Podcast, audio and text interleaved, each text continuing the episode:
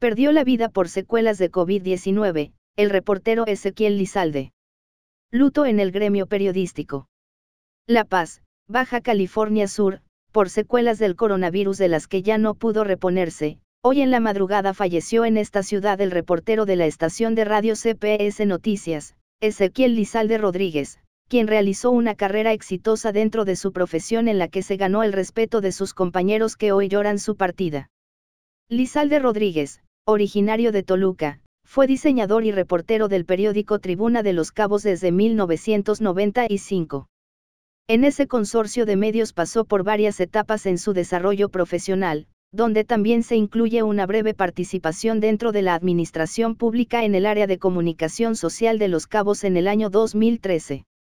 Para el año 2015 fue invitado como reportero en Diario de la Paz y su último cargo fue también como editor y reportero en CPS Noticias a partir de 2018.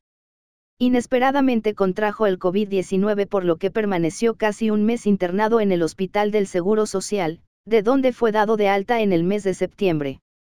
Pero las secuelas de esta enfermedad, le impidieron regresar a su actividad de reportero, debido a que tuvo muchas dificultades para respirar y desplazarse, por cansancio extremo. Su compañero reportero Daniel Flores y Rosa Díaz, estuvieron al pendiente de su estado de salud hasta que a finales de la semana anterior tuvo que ser internado de nueva cuenta y se dio aviso médico de su delicado estado de salud.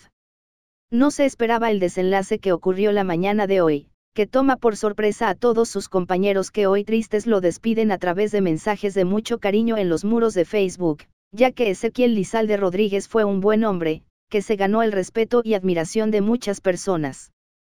Con material e información de El Jitomatazo, compartimos este dolor del medio periodístico.